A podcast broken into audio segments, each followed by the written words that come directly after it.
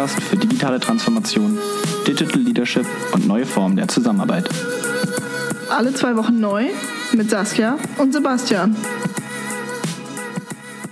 Hallo und herzlich willkommen zu einer neuen Folge des Transform Podcasts. Äh, heute aus dem wunderschönen München. Wenn auch das Wetter nicht ganz so toll ist, aber zumindest aus dem wunderschönen München. Und ähm, wir möchten heute sprechen über das Thema Rebellen in Unternehmen, Organisationsrebellen und Transformation Hacks. Also klingt richtig, richtig gut und ich bin froh, dass ich mir dafür den perfekten Interviewpartner eingeladen habe. Und zwar ist das Dr. André Größer. André, vielen lieben Dank für deine Zeit. Schön, dass es klappt. Ja, ich freue mich, dass du nach München gekommen bist und wir jetzt hier in meinem Wohnzimmer sitzen und äh, eine Runde podcasten. Ja, also ich bin gespannt. Vielleicht ein paar kurze Worte, dass ihr überhaupt ein Bild habt, ähm, warum André der perfekte Interviewpartner ist für das Thema Rebellen und Transformation Hacks.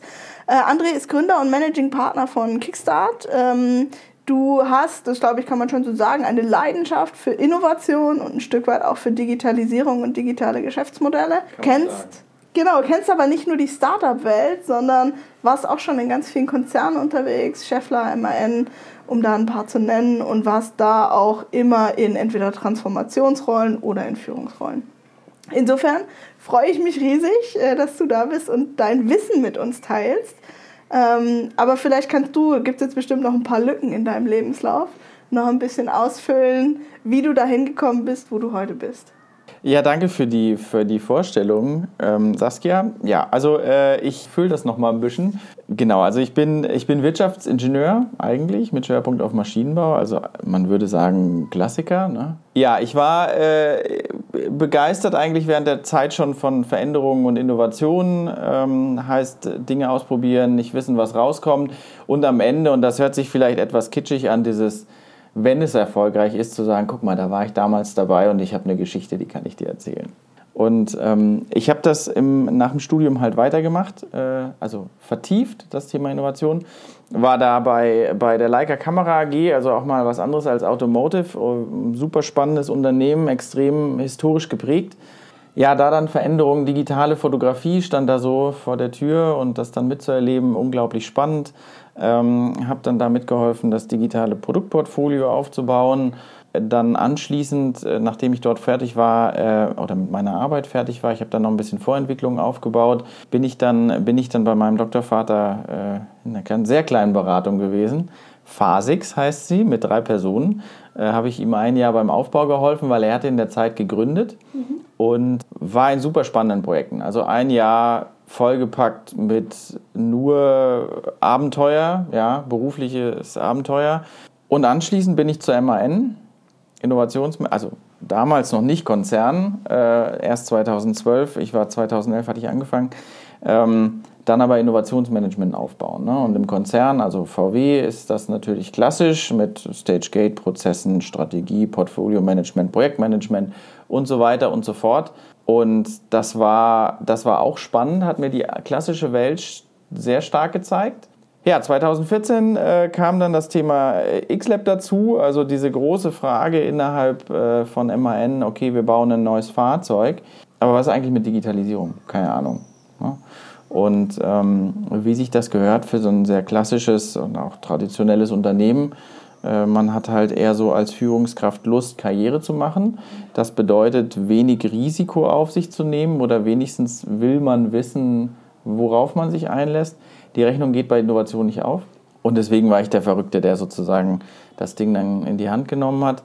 Und am Ende Scheffler, klassisch vom OEM zum Zulieferer, auch eine Herausforderung, ja, auch von der Mentalität und dann auch noch ein fränkisches Unternehmen mit Tradition, das ist sehr viel auf einmal. Ähm, aber auch dort digital, also in der Digitalisierung tätig gewesen, verantwortet habe ich halt den Aufbau von digitalen Produkten, Services mhm. zum Endkunden hin. Automotive und Industrie sind die beiden großen Geschäftsbereiche. Und ich habe das für Industrie gemacht, Windkraftanlagen. Da Ende 2018 dann gesagt, okay, ähm, hat Spaß gemacht. Jetzt, Jetzt reicht es dann aber auch, weil ich kann auch nicht den Berg zum Propheten tragen ich mache jetzt Kickstart. Und seitdem bin ich, bin ich raus aus diesem ganzen Konstrukt und äh, liebe die Herausforderungen als Unternehmer natürlich auch nochmal viel, was, da, was man da lernt. Aber es macht mir Spaß. Unsere Kunden sind äh, spitze und das Netzwerk, die Menschen, die man kennenlernt, äh, ich will da nichts missen. Jetzt für alle da draußen, die nicht wissen, was Kickstart ist, obwohl sie es wissen sollten. Ja, natürlich. Ja, ne? was ist es denn? Also was macht Kickstart? Genau, also das äh, Kickstart macht eigentlich Beratung heute. Ja, also ähm, wir versuchen die Methodik, die wir, also die wir gelernt haben und, und die wir angewendet haben, mit der Erfahrung zu kombinieren. Äh, was uns, glaube ich, ausmacht, ist, dass wir wirklich erfahren sind äh, in dem, was wir tun, weil wir es, äh, weil wir es ja, mehrfach getan haben, Veränderungen zu treiben aus klassischen Unternehmen heraus, was ja mitunter die größte Herausforderung ist. Typische Herausforderung jetzt auch durch die Corona-Krise getrieben. Wie geht man mit Teams um und so? Das heißt, wir liefern eigentlich äh, Erfahrungen, tagaktuelle Erfahrungen aus, aus den Rollen, in denen wir waren oder in denen wir heute immer noch sind. Ich glaube, das unterscheidet uns so ein bisschen von dem typischen Berater, der in meiner Welt so dieses, ich habe schon an den und den Projekten mitgemacht, ich habe da viel gelernt, ich kann das auch bei dir anwenden. Das geht bei uns meiner Meinung nach noch ein bisschen tiefer. Mhm. Und das ist im Grunde etwas, was wir tun, was wir konkret machen, ist, wir, wir lösen unternehmerische Herausforderungen, wobei wir dabei häufig den Kunden aus seiner Komfortzone schubsen weil Veränderung immer voraussetzt, dass du dich daraus löst aus deiner Komfortzone. Äh, aber wir lassen ihn da nicht hängen, sondern gehen dann auch wirklich äh, und versuchen dieses, diese Veränderung, die dann passiert, wir machen das recht in sehr kompakten Paketen von nach Tagen, dann aber nachher halt zur Gewohnheit zu machen. Ja, das mhm. heißt, äh, und das tun wir im Grunde, weil die Herausforderungen, die Unternehmer heute haben, sind meist unternehmerisch, also auf strategischer Ebene die stoßen wir halt mit an und können aber durch unsere Erfahrungen halt auch bis zur operativen runter. Das heißt auch das Befähigen von Teams und, und ähm, ich sag mal, Aufstellen agiler Prozesse ja. und, und, und Rahmenwerke. Was ich ja jetzt ganz spannend finde, neben äh, deinem persönlichen äh, Werdegang zu sagen, Mensch, ich habe mir verschiedene Konzerne angeguckt, äh, habe irgendwie immer Transformation gemacht und dann habe ich gesagt, okay, nee, ich möchte jetzt mal was Eigenes machen, ich möchte eigentlich auf die beratende Seite und andere unterstützen, ist dieses Thema Rebel, also dieser Gedanke des Rebellen, ähm, ja. den du ja schon auch lebst. Ne? Du hast in deiner Signatur stehen, Founder and Rebel. Spannend, spannende Signatur. Was hat es damit auf sich und warum ist dir dieses Thema Rebellen auch so wichtig? Du bist in vielen Unternehmen, ob groß oder klein, bei den Großen noch viel mehr, in, in, einem, in einem Konstrukt, das definiert ist. Ähm, äh, dort hat sich auch, äh, ja, also vom Prozess her kommen bis, bis zur Kultur äh, ist etwas vorgegeben. Ja? Ähm, äh, dem kannst du dich äh, anpassen, ähm, diesem Rahmenwerk oder auch nicht. Und ich meine, zu einem gewissen Grade finde ich es gut, dass, dass es das gibt, ja, weil es jedem Orientierung gibt. Ver Veränderung äh, passiert halt nicht, wenn du dich strikt an, an dieses Konstrukt hält, was, äh, hältst, was dort vorgegeben ist. Das heißt, du musst halt lernen, in gewissen Zeitabständen, und ich glaube, heute ist es viel kürzer, als es mal damals war, Dinge in Frage zu stellen. Ja, bin ich jetzt noch auf dem richtigen Weg? Äh, hat sich da was verändert? Muss ich den, muss ich das Startup, was da plötzlich aus der Erde sprießt, muss ich das ernst nehmen oder kann ich das gediegen ignorieren? Und diese Sensibilität für, für sein Umfeld zu haben, äh, finde ich, also definiere ich im Grunde als Rebell, äh, weil er sich im Grunde nicht mit dem zufriedenstellt, also nicht komplett zufriedenstellt, was heute da ist. Ja. Ähm, er hinterfragt, wenn ich jetzt mal ganz provokativ bin, so die Ignoranz des Status quo und ähm, versucht, pers unterschiedliche Perspektiven einzunehmen und ähm, daraus entweder Maßnahmen oder Handlungsempfehlungen abzuleiten äh, und, und ähm, wenn notwendig halt auch den Schritt zu gehen, das, das weiter zu verfolgen bei zu viel Stabilität kann es halt dann auch irgendwann mal dahin gehen mit dem Unternehmen. Und deswegen glaube ich, braucht, braucht jeder einen oder mehrere, je nachdem wie groß. Und wir sind es bewusst, weil, äh, weil wir die Erfahrung gemacht haben, dass gerade in der heutigen Zeit diese, diese Rolle viel zu vakant ist und wenn nicht intern einer gefunden wird, dann das wir halt machen. Was du jetzt aber angesprochen hast und was ja schon ein interessantes Thema ist, ist dieses Organismus denken. Ne? Also jetzt, wenn wir sagen, Unternehmen sind Organismen, ne? funktionieren in sich und Organismen hassen es, ja, wenn irgendwas anders ist. Ne? Wenn was von außen kommt oder irgendwie du hast so eine kleine kleine Zelle, die sagt, nee, finde ich scheiße hier. Ne? Und genau das, finde ich, passiert auch im Konzern mit Rebellen. Ne? Also wenn du sagst, wenn du hinterfragst und du machst dir halt keine Freunde in so einem Laden. Ne? Und wie, wie siehst du das? Also passiert es dann ganz oft, dass man sagt, okay, der Rebell passt sich irgendwann an, weil es auch einfach so erschöpfend ist mit der Zeit, immer wieder zu sagen, hey, hör mal zu, nee und geht nicht und hinterfragen? Oder glaubst du, Organismen müssen sich in Zukunft, also dass es auch ein Kulturthema ist, dass wir uns viel mehr öffnen müssen für diese Rebellen und so kleine sichere Inseln für die finden müssen? Ja, ähm, also zum Punkt 1 äh, ist man irgendwann erschöpft, wenn man diese Rolle einnimmt, ja. In meiner letzten Rolle äh, habe ich, oder in meinem letzten Unternehmen, in dem ich war, habe ich das gemerkt. Da waren, also da war typischerweise die Be Betriebszugehörigkeit irgendwie bei, ja, im Durchschnitt fast 15 Jahren. Ja. Das heißt, du, du erlebst plötzlich Menschen mit, die schon sehr lange in diesem Unternehmen sind und, und du lernst sie auch noch besser kennen, wenn du dann mal mit ihnen auf Dienstreise bist und so weiter und so fort.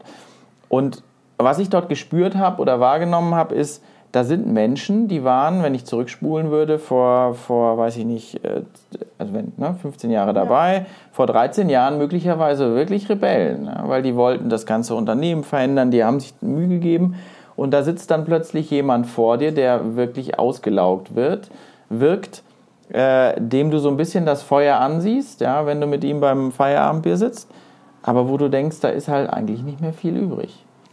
Du brauchst Ausdauer, äh, um, um was zu bewegen. Es gibt aber auch Situationen, wo du für dich einsehen musst, dass es nichts bringt. Dann kommt die Frage, willst du dich dem Ganzen hingeben oder nicht?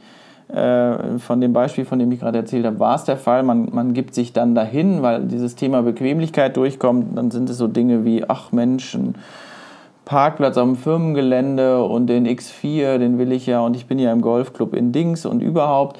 Das ist halt dann schwierig. Ja? Ähm, andersherum und, und das ist halt auch ähm, ein Kompromiss, ja, so wie das ganze Leben.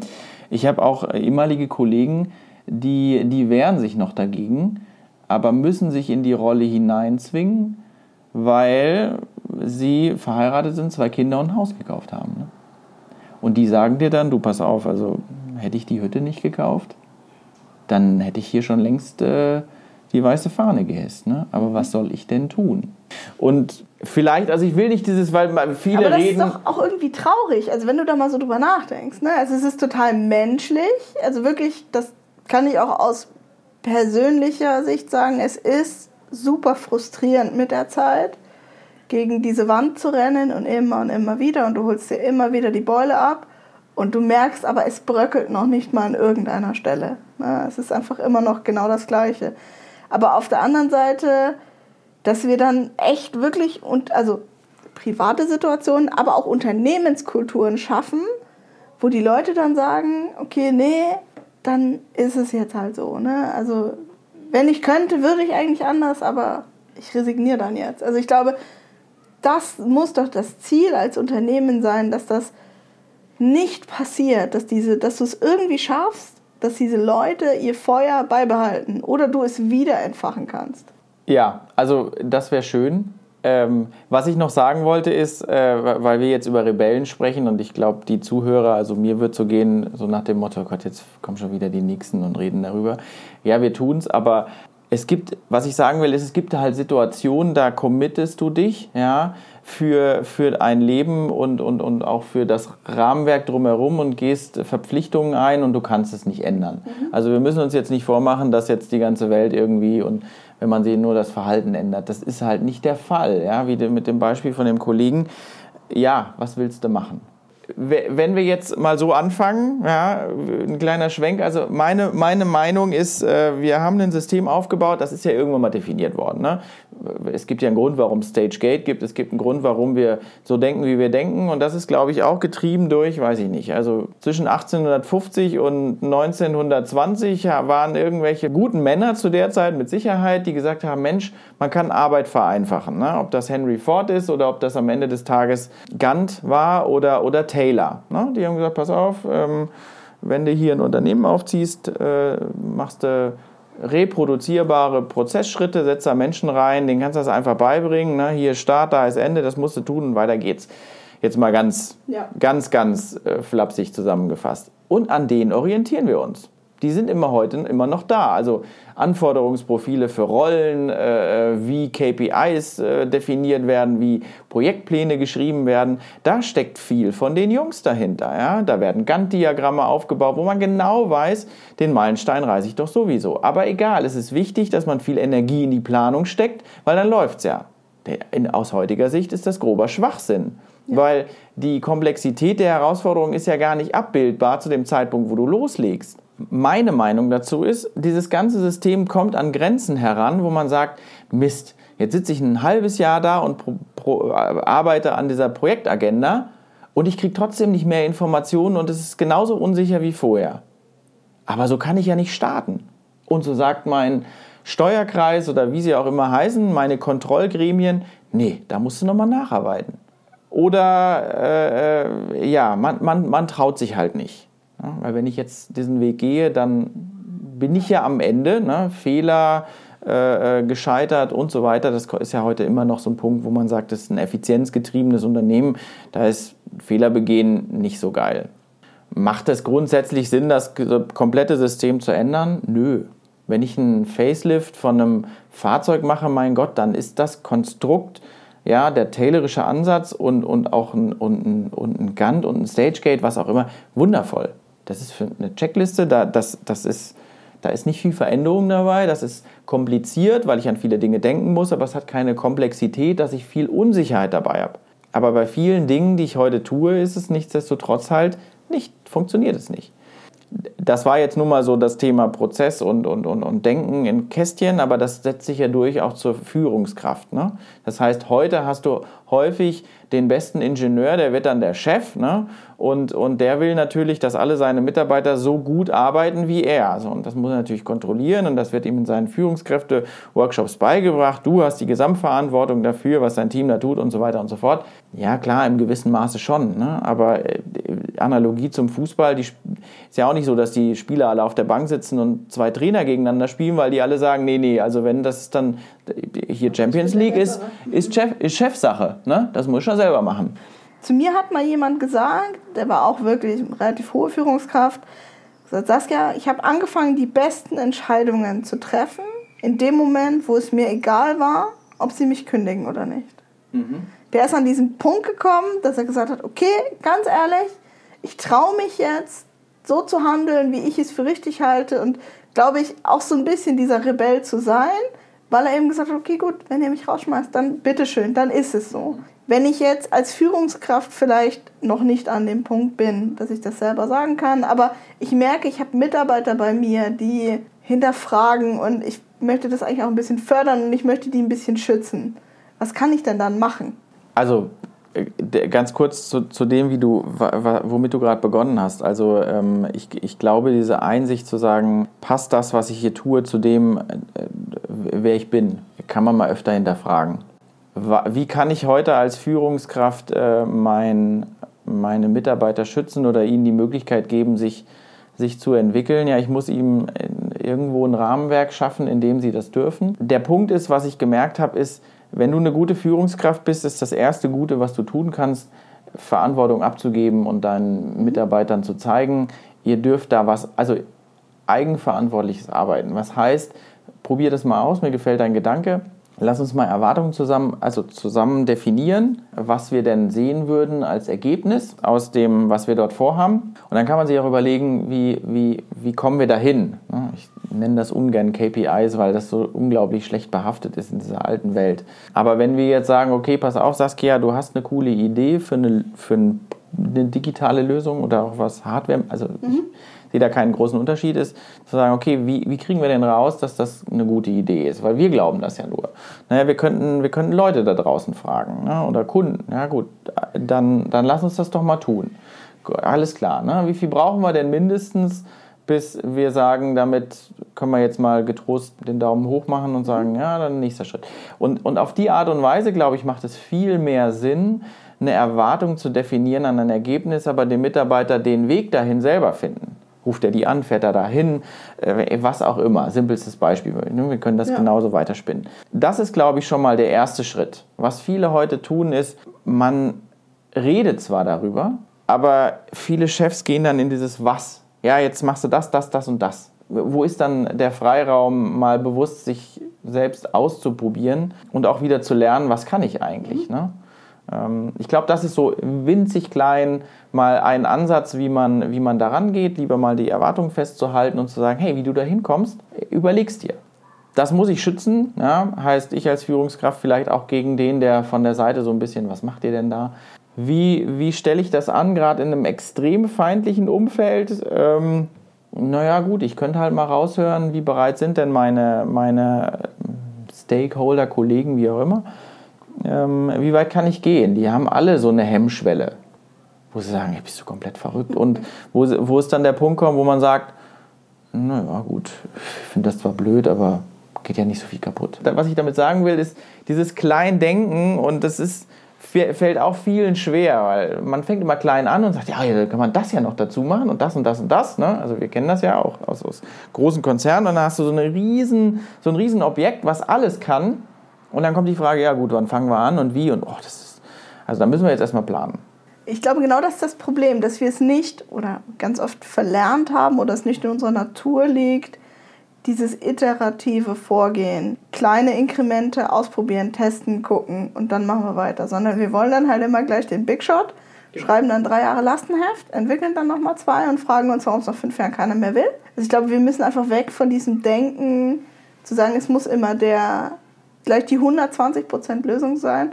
Deswegen finde ich das eigentlich so schön, dass man sagt, okay, als Führungskraft, guck doch mal, was sind die kleinen, das ist vielleicht ein blödes Wort, aber Zugeständnisse, was sind die kleinen Freiräume, die kleinen Rahmen, die du, wenn du Rebellen im Team hast, die du denen schaffen kannst. Ja, und halt auch andere Indikatoren für Erfolg, ja, nicht so ein, ja, ist der Business Case grün? Ja, weiß ich doch nicht, ja. Äh, Umsatz ist ein Indikator, ob ich gut bin oder nicht. Ja, natürlich. Aber wann schlägt der denn wirklich verlässlich an? Schlimmstenfalls, wenn das Produkt im Markt ist. So, wir sind ja jetzt auch schon mitten im Thema Transformation.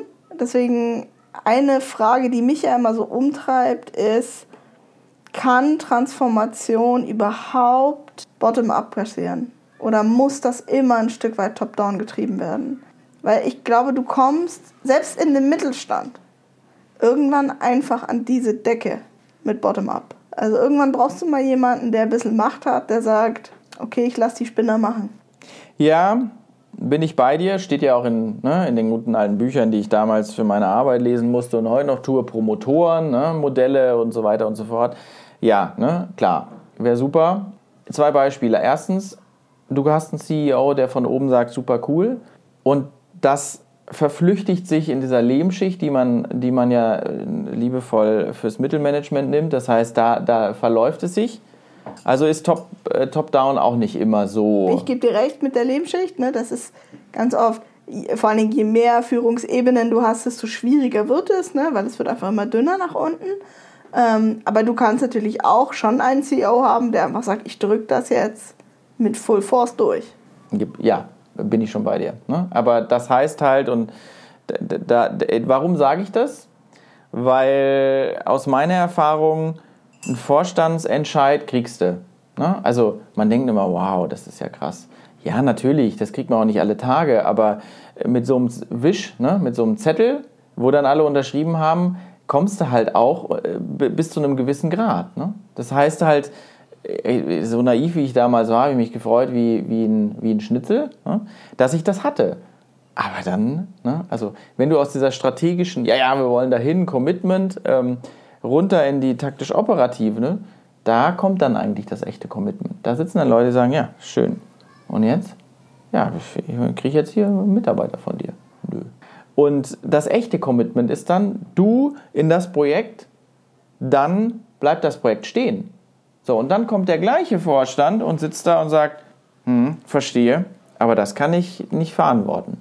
Ja, Game over, ne? schlimmstenfalls.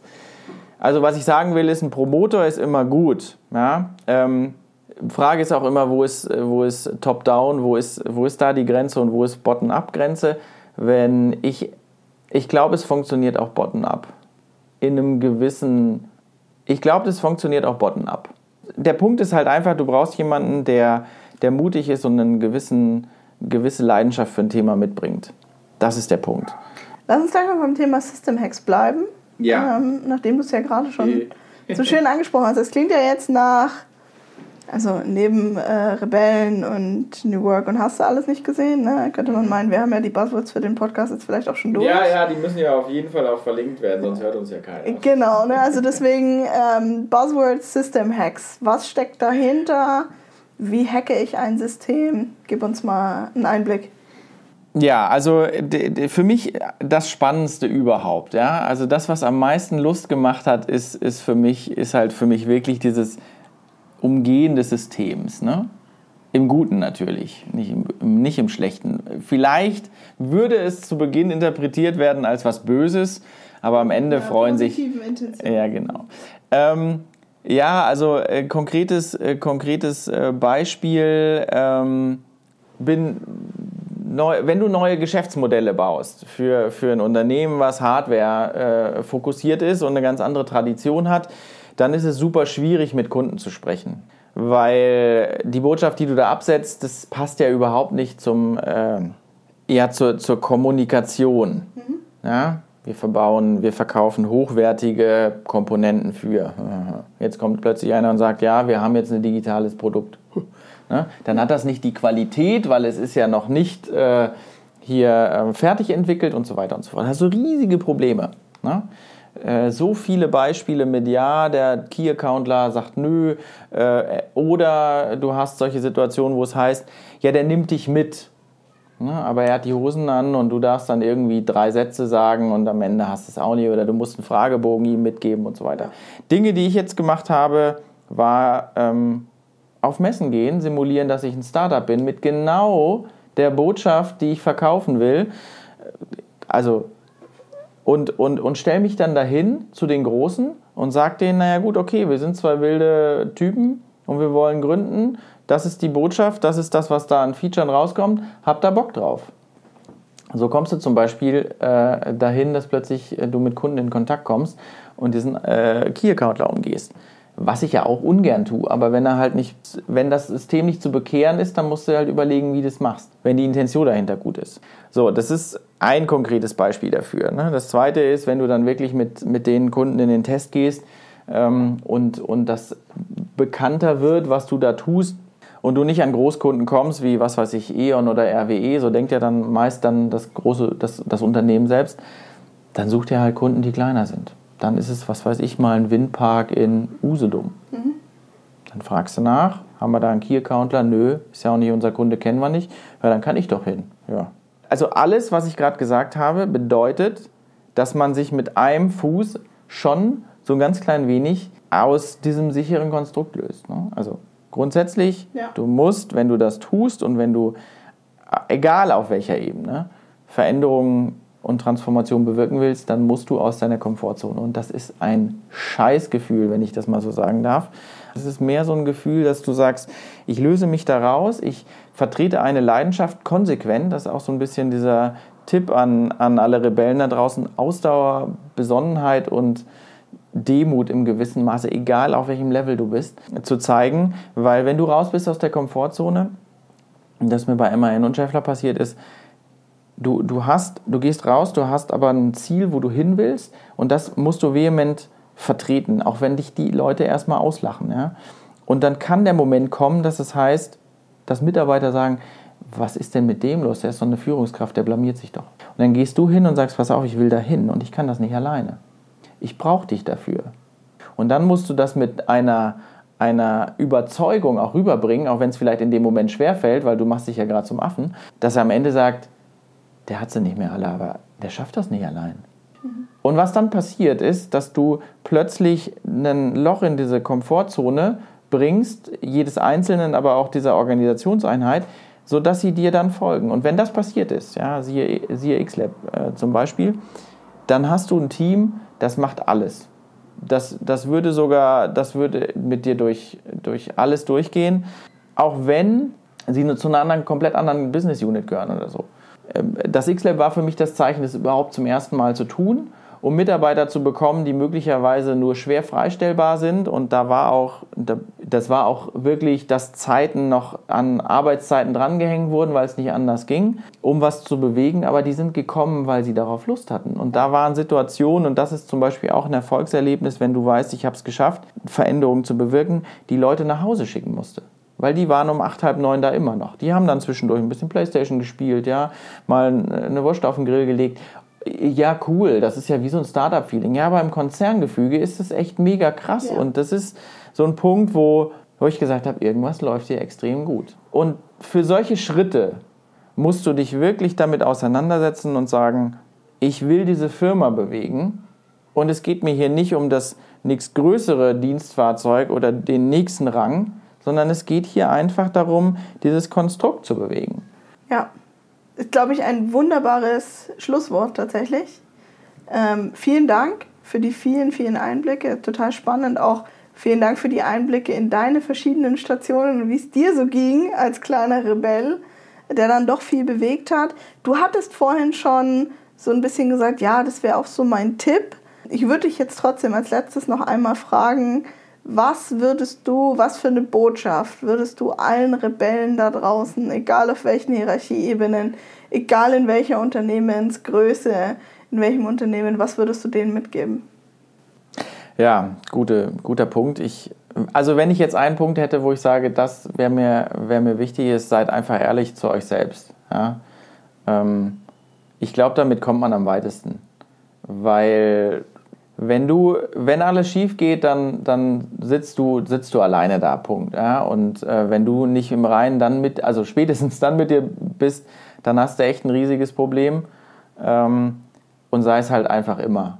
Und wenn du auch die Erkenntnis hast und dieses Unterbewusstsein ist echt fies und es spricht auch mit uns und das ist eigentlich so die pure Ehrlichkeit, wenn das zu dir sagt, ey, lass die Finger davon oder das Spiel ist vorbei, du hast hier einen guten Job gemacht, aber es reicht jetzt, ähm, du wirst nicht mehr viel mehr bewegen oder so, dann ist das so und dann akzeptier es halt auch. Mhm. Ähm, und vielleicht als letztes äh, Beispiel dafür, äh, der eine Kollege, von dem ich am Anfang gesprochen habe, wo ich dieses Rebellentum gemerkt hatte, aber das leicht äh, äh ja, verblichen war. Ich habe gesagt, du bist nicht glücklich hier. Ja? Und das weißt du eigentlich selbst. Und ähm, wenn ich dich das nächste Mal hier sehe, dann, dann schubse ich dich aus dem Laden. Der Typ hat gekündigt, kurz im Dreivierteljahr, nachdem ich weg war. Und äh, nach 18 Jahren Betriebszugehörigkeit und wirklich viel Pein in diesem ganzen Konstrukt und, und ist jetzt, hat eine neue Herausforderung angenommen, weil er das halt auch nicht mehr mit sich vereinbaren konnte und ehrlich war und gesagt hat, okay, jetzt Schlussstrich. Mhm. Und mutig. Ich habe echt den Hut gezogen und ihm gratuliert. Ähm, und ich glaube, das sollte jeder tun. Ja? Ähm, diese Ehrlichkeit zu haben und wenn es soweit ist, zu sagen, okay, es geht halt nicht mehr. Ich habe alles, für mich ist das hier fertig. Und man muss ja nicht immer im Bösen gehen. Man hat ja auch, auch schlechte Erfahrungen sind Erfahrungen. Also von daher seid ehrlich zueinander, äh, zu euch selbst und auch zueinander. Und ähm, ich glaube, dann, dann seid ihr gut aufgestellt für die Herausforderungen, die da kommen. Super. André, vielen lieben Dank für deine Zeit. Ich bin froh, dass wir es endlich geschafft haben. Ja, war, ich auch. War eine super Folge. Danke dir. Sehr schön. Ich danke dir und ich bin schon gespannt auf, auf die. Äh, jetzt habe ich mich verhaspelt. Zum Abschluss nochmal. Ja, genau. Sehr schön.